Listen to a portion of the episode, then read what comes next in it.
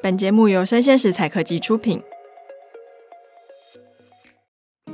Hello，欢迎收听数位趋势这样子读，我是主持人王维轩 Vivi。那我们今天请到一个重磅级的佐臻的董事长梁文龙先生到我们节目跟大家讨论跟分享一些关于 XR 产业、元宇宙等等的一些话题哦。那我们请梁董跟大家打个招呼吧。啊，大家好，我是佐臻公司董事长梁文龙哈。那今天很高兴接受王小姐的邀请。是董事长，我们之前有去参观过，就是佐臻的一些空间，也实际体验了非常多，就是 AR 跟 VR 的一些产品，真的是让人非常的惊艳哦。那今天请梁董来我们节目现场，其实第一个我们先帮大家科普一下，因为我相信了民众或多或少都会从一些报章杂志啊看到元宇宙、VR、AR、MR 跟 XR。能不能请梁董就是帮我们科普一下这些什么啊什么啊到底是什么东西啊我想元宇宙最重要的入口，我常讲就就是 AR、VR 哈，那就是这个都是一般在科普上面比较通称的哦。那什么叫 VR 哈？就 Virtual Reality，就把你从现实世界脱离到另外一个世界哦，虚拟的拟真的世界就是叫 VR。那什么叫 AR？就是在现实世界里面怎么把虚拟的这些影像哦或是物件叠合到现实空间里面来，这叫 AR。可是最近。当元宇宙被谈起来的时候，我们认为只是用 AR 跟 VR 两个来做这样的一个象限是不够的。嗯，哦，那当然过去还有一个叫 M 嘛，哈，Mixed Reality，叫 VR、AR、M 嘛。那在几年前有提到也叫做 XR，叫 Extended Reality，就延伸实境。那如果说以元宇宙的这样的一个场景愿景来看，我认为 XR 是比较符合未来我们对 AR、VR 的这个从载具到它的功能性。啊，来做区隔的时候，XR 是涵盖比较广。是哦，那什么叫 XR？就我们知道说，一个是实体世界，哦，那一个是虚拟世界。那这两个实体跟虚拟中间，到底怎么来定义？哪一些要多一点实？哪一些要多一点虚？哦，或是哪一些要少一点实，要多一点虚？哎，这一方面，哎，我们就会把它引用 XR 的定义，哦，嗯、来让这个从啊载具也好，或是从内容的呈现也好。哎，让它更广义的来涵盖，是哦，在各种不同场域的一个体验的场景上面，我想这就是 XR。是，那其实我们最近有非常多的元宇宙相关联盟，不管是学校队、国家队还是产业链，其实最近还蛮热闹的嘛。是，那想要请梁董跟大家分享一下，目前在我们台湾国内，在我们的虚拟实境或者元宇宙 AR、VR 这一块的产业发展。目前到底是怎么样了？OK，是那过去台湾大概是都会从硬体哈，包括佐臻，包括 HTC，我想我们都是从硬体哦载具啊发展过来。嗯，那我记得二零一八年我们成立了台湾智慧眼镜协会，哦，那我在三月七号正式把它改名叫做台湾 XR 智能产业发展协会。是，那为什么经过五年我们要去把它做一些修改？我认为台湾对元宇宙或是对 AR、VR 这样的一个未来的产业链的角色，不应该只是局限在硬体。嗯，我们认为从硬体、软体、平台、内容到应用服务，哎，都要把它整个涵盖。我想这个才能够真正成为 XR 产业的一个价值链。是哦，所以台湾有很多，包括我们的台湾 XR。智能产业发展协会，当然还有 XRA 啦。我想大家也都耳熟能详，雨萌也是。我想啊，白碧珍 Jennifer 哈啊，白总，他也是致力于推动 AR。好，那另外还有一个 TABA 的协会。那在昨天，台北市电脑工会正式成立多元宇宙联盟。嗯，哦，这个代表，我想这个我也参与哈。那为什么要参与这样的一个联盟？就是我们认为台湾对元宇宙 XR 的这个产业链。能够更广的定义，是，而不再从硬体载具来看这样的一个产业的发展跟产业的价值。嗯，好，所以多元宇宙联盟成立。当然，我们目前有七个 section 哈，有七个 SIG 哦，就从制造啊、医疗啊、教育啊，甚至到 ESG 啊等等哦，我想这个都有针对场域应用哦来开始重视。哦，所以台湾，我认为这些产业协会，我还是回来。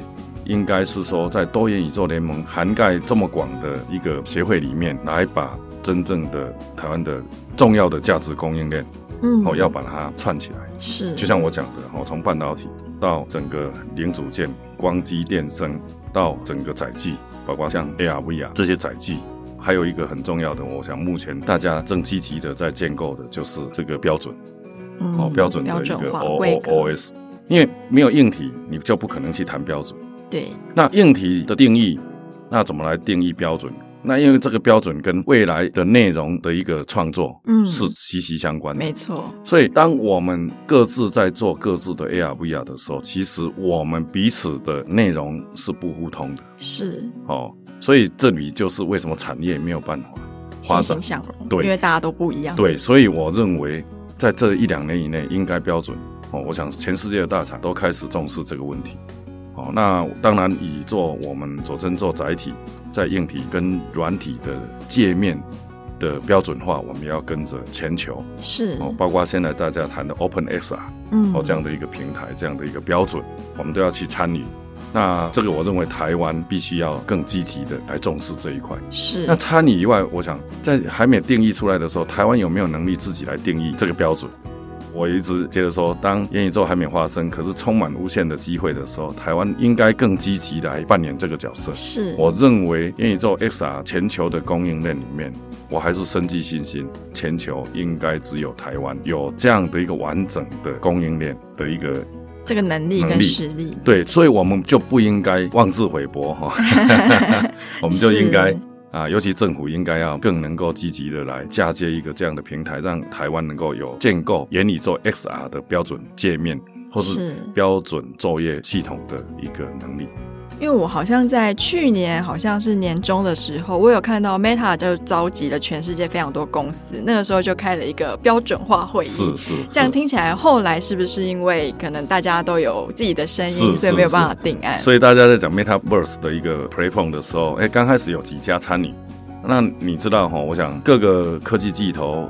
包括 A 公司，包括 M 公司、G 公司，哈，对，他们都有各自自己的盘算了哈，还有他们对未来发展的领导的一个方向，嗯，哦，所以大家就不容易在这么 early stage 里面哈取得取得共识，嗯，那这样的一个机会里面，我发现，哎，也许我们这些台湾的新创也好，或者全球的新创也好，给予我们的一些机会。是。哦，我想 Apple iOS 也不过二十年，嗯，哦，Windows 已经将近三十年以上了，哦，所以我在看 XR 的这样的一个产业发展，啊，我个人还是比较乐观，不见得未来这样的一个产业的领导会背上过去的这一些科技巨头，嗯，当然我们也不能说否定他们，他们的确更有这个能力，可是我常讲，就是因为他们成功过，在某一些科技的发展的过程里面。那这个是他们的资源优势，可是也是他们的包。嗯，啊，我常讲 Apple 为什么迟迟不花眼镜，因为大家对它的期待很高。是哦，那像佐臻这么小的公司，哦，二零二零年 我们先出一款眼镜，哦，不完美没关系，我们逐步修改。可是 Apple 一出来，如果大家对这样的一个科技造成失望的时候，我认为 Apple 会把它累积二十年的 credit。所以他们都 crush 掉，对，压力很大。所以这个就是我常讲说，不要因为新创，不要因为小，可是你要清楚看清楚的这个趋势，在什么时候，哎，你能够做什么事情？哎，这个是我认为对这些中小企业来讲，嗯、或是新创来讲，嗯，这才是一个机会。是。所以 Apple 有这个风险，可是我们这些中小企业甚至新创没这个风险，大家要勇于尝试。是，我觉得定位要非常清楚，我到底是要做平台、做载具，还是做应用的程式？不要说我今天才刚开始，然后我这边做一点，那边做一点，说哎，明天那个应用程式好像很不错，然后明天我就哦，有一个新的部门叫做应用程式开发部，这样子。是是是。所以 Metaverse 为什么这两年好像有点泡沫化？对。哦，一刚开始我也发现，大家从虚拟世界里面进去。老实讲，我个人不是那么认同哦，因为我还是认为人在实体的世界里面，你怎么去 enable，透过你这个多样技术融合，能够去 enable 哦，去赋予我们人更强大的能力，是哦，赋予我们更多的智慧跟能力。我认为这个才是一个正确发展的方向，是哦，所以在这样的一个发展过程里面。啊，也许大家看到 Meta 现在面临到这样的一个困境，以为是一个泡沫，可是就像 Dotcom 一样哦，网络曾经泡沫过，哎、欸，它就起来。是，我个人的一个观察，AR、VR、Metaverse 一定会经过，一样会经过。当泡沫化以后，哎、欸，存留下来的，哎、欸，就更理性化，就可以更加的去施展，它也更有未来性，对，更清楚说，到底我们过去看到什么是对的。要留下来，哎，什么是错的？他可能被淘汰了。所以我们认为在未来几年里面，AR、VR 还是会经过这样的洗练，对这样的一个洗练。包括我们，所以我们也很战战兢兢。虽然我们现在在台湾有一点名气，也投入这么久，我们也做了一点点成绩，可是我们也很怕哦，就是透过这样的一个，如果我们不更积极，不更投入，尤其在整个掌握技术的发展的脉动跟市场的一个趋势。我认为我们也是 要很战战兢兢的来来面对。不过，我觉得佐真真的是一个定位很清楚的公司，因为我觉得马上要 to C 这件事情，它是一个生态、一个环境要发展到一定程度。它才有可能像 iPhone 一样人手一支，所以佐真一开始打的是各产业嘛，像最近那个智慧医疗方面有跟中华电信合作，是是是，我有看到 demo 的那个影片，非常的惊人，是，所以我觉得公司的定位清楚是。是蛮重要的。是，那目前都是以 To B 为主，那未来是不是会有机会，或是会不会想要变成是一个 To C 的单位啊？当然，这个我们也是一步一步发展哦，我们也不敢讲说以我们这样的一个规模。啊，我们就去做了一个这么大的愿景哈。嗯，那我们还是说逐梦踏实了哈。我们现在有什么技术，累积了什么样的一个资源，累积了什么样的技术？哎，我们能够面对什么样的一个市场的机会，我们就应该先实现。所以在三年前我就讲，我们是一个 AR 公司，以 B to B 好，因为在行业应用里面，我们很清楚是啊，使用者他需要的是什么，他的问题困难在哪里，所以我们也很成功的。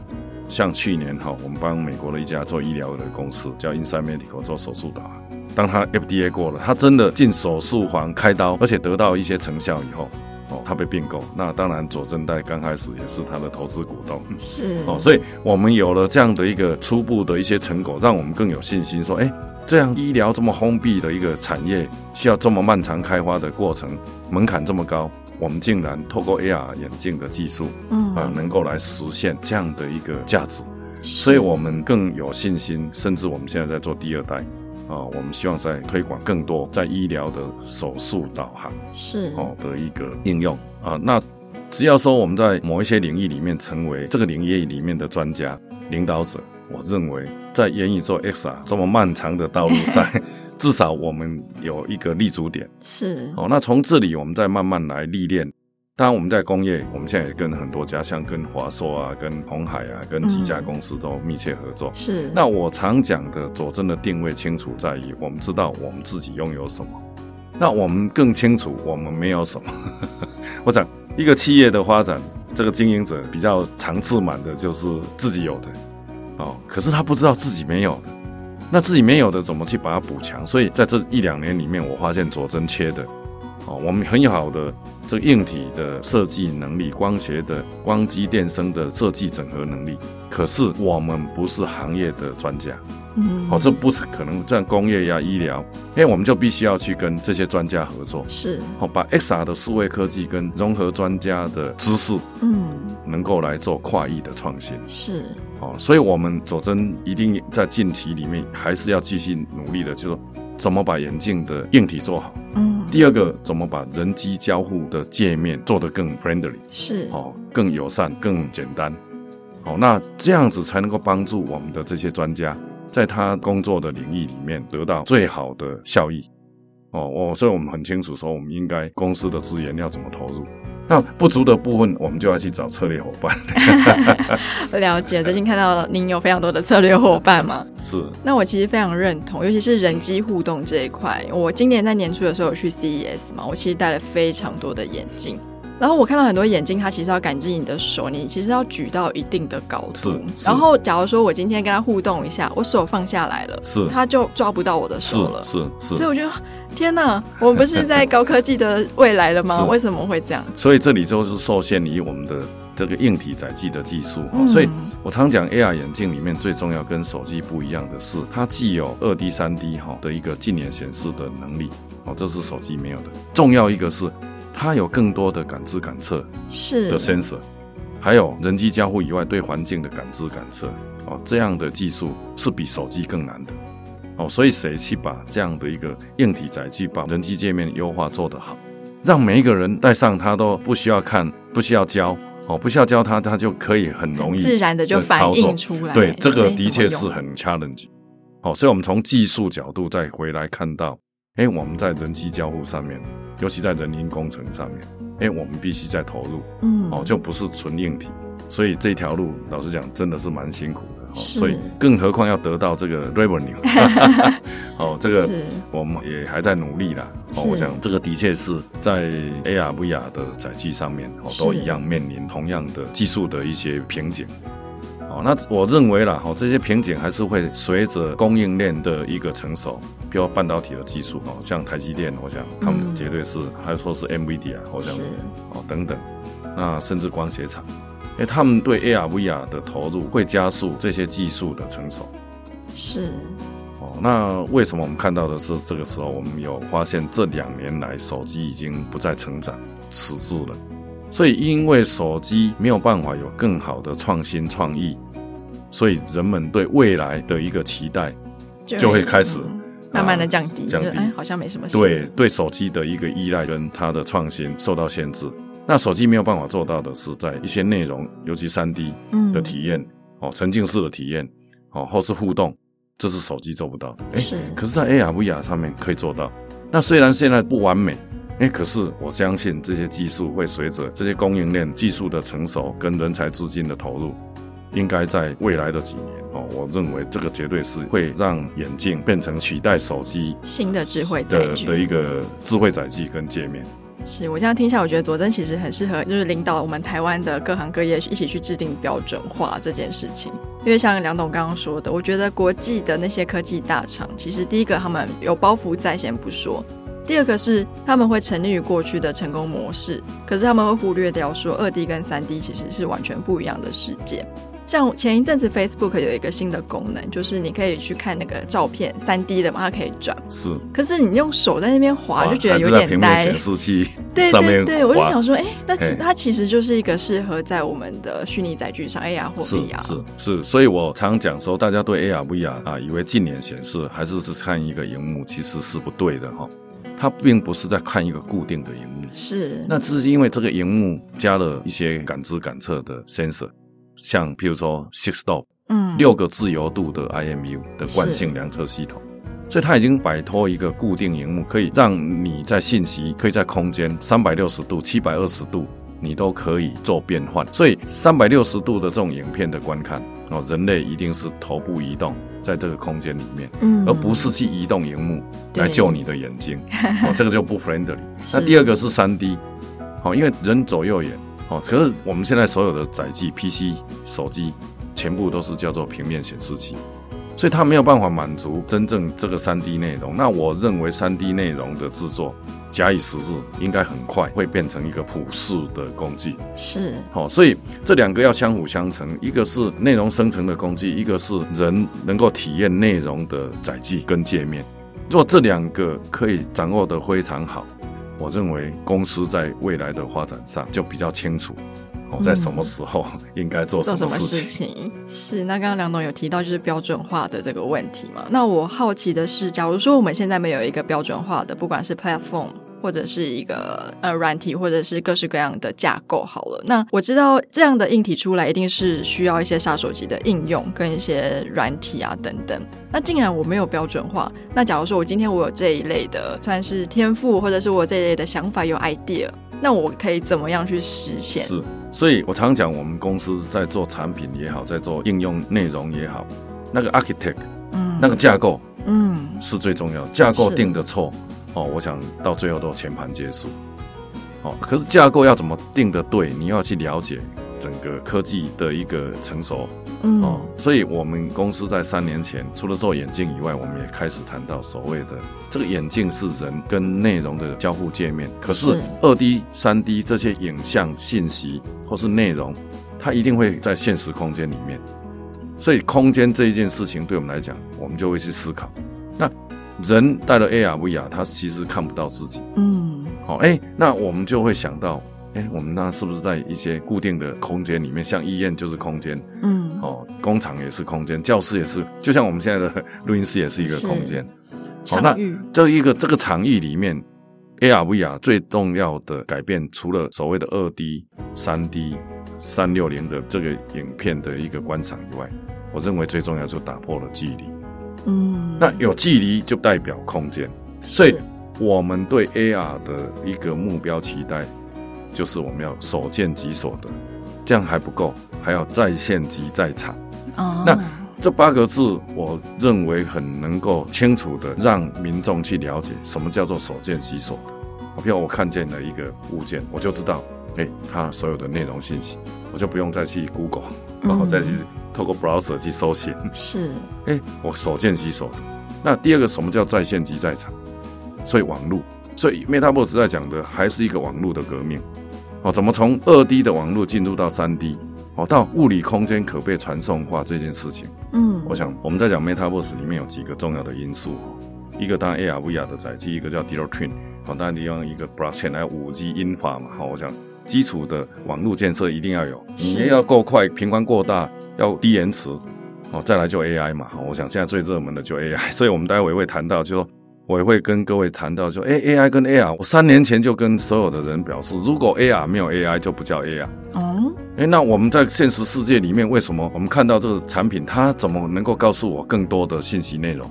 嗯，那这不是跟现在的 Chat GPT 一样吗？是，只是因为以前我们是要从专家的 knowledge 里面先去生成，那我们再来去叠加，啊，这个生成跟这个叠加跟现在的 AI 那所以说我看到非常 exciting 哈，而且我非常正面，现在的 Chat GPT 跟 GPT Four 为加速我们的 AR VR 的落地，是，哦，因为我们过去繁琐的这个专家的 domain knowledge。都搬到 AI 上面去。嗯，以前我们都要去找专家，把它从 analog 的知识转换成 digital，然后到 digital 以后呢，才在现实世界里面再把它扩增出来。是，我就要扩增实境。是，哦，所以我们发现，哎，这样的一个技术突然哇被全球普世，嗯，哇，我们很乐见其成。可是我们现在还是用手机、跟平板、跟电脑在跟这个 AI 在对话。没错，我认为。这个就是一个不够让你有深层体验跟让你感受到 AI 的功能跟价值。嗯，哦，如果说有了这个载具界面，我们不用对着荧幕来跟它对话，是，我们可以应该在自然空间里面跟自然的物件，哎，我们就要产生连结互动。是，所以为什么叫智能眼镜？哦，因为你不懂的，你戴上它你就懂了。是，那现在的以前的懂是因为透过专家对哦的一个知识的转译变成数位内容。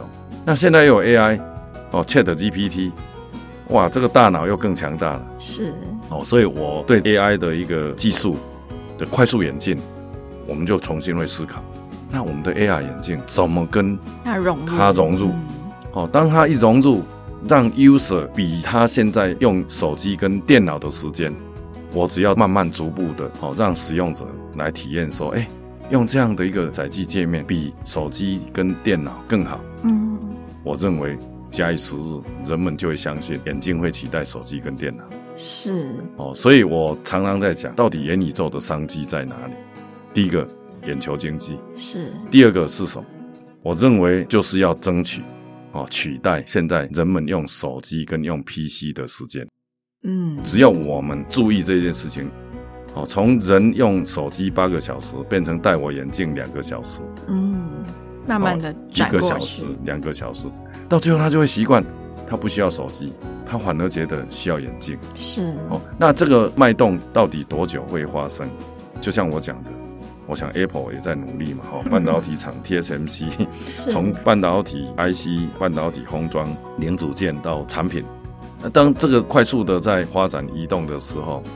我认为人们对智能眼镜取代手机这件事情，假以时日，他们就会相信哦。所以我还是回过头来说哦，如果说以技术的角度、以商业的角度、以商机，到底我们技术要哪里突破？哎、嗯，我们的商机在哪里？就像我讲的，我只要让他习惯用我的眼镜多一小时、多两个小时，我的商机就在里面哦。所以佐真也在做一些改变。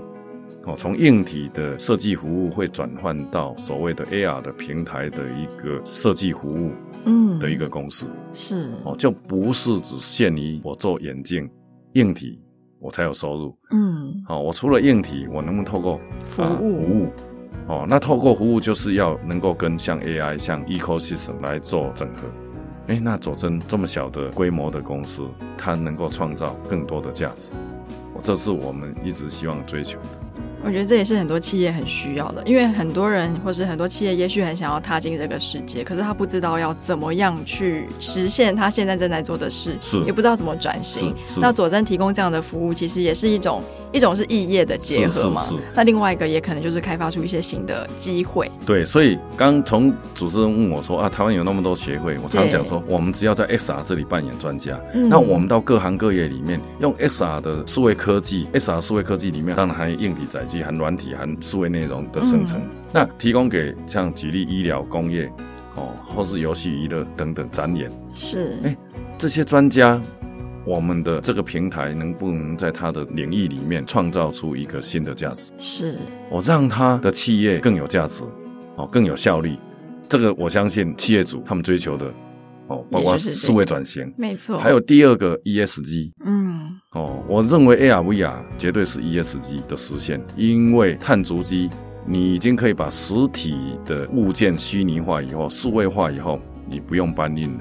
嗯，你就要透过网络是，所以我刚刚这样讲，在线即在场这件事情就发生了。哦、嗯，所以所见即所得，在线即在场。如果我们掌握了这八个字，我们在里面硬体扮演什么？我们在应用服务上，我们产生什么价值？